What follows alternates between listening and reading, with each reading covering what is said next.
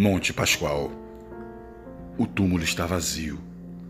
O véu do templo do tempo se rasgou ao meio, porque ele é aquele que é, que foi e que sempre será. Ele já existia antes mesmo da fundação do mundo.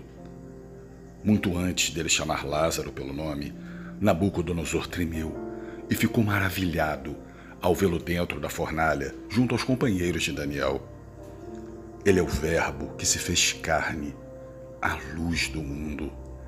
Aquele que está sentado à direita do Pai, que recebeu o castigo que cabia a nós, e o justo juiz que um dia julgará o mundo. A Páscoa celebra a vitória da vida sobre a morte, o renascimento e a liberdade.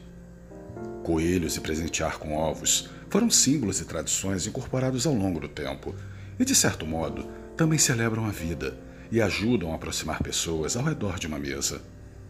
Comer chocolate é bom, mas devemos lembrar que o Cordeiro Pascal sem máculas foi imolado em cima de um monte, ressuscitou ao terceiro dia, e somente aqueles que comerem da sua carne e beberem do seu sangue é que herdarão o reino dos céus. A traição, o abandono, o açoite, a via crucis, a crucificação e a morte aconteceram para que tudo o que estava escrito se cumprisse.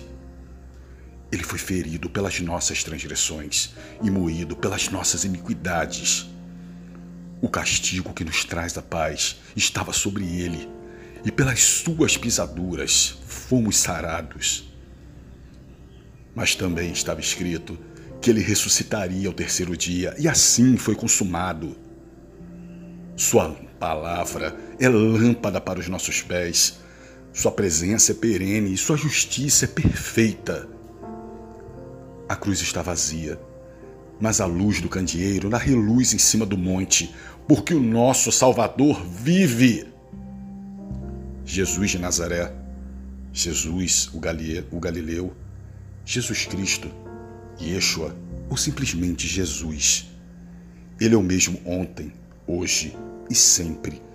Estará conosco todos os dias até a consumação dos séculos, e um dia voltará para julgar os vivos e os mortos.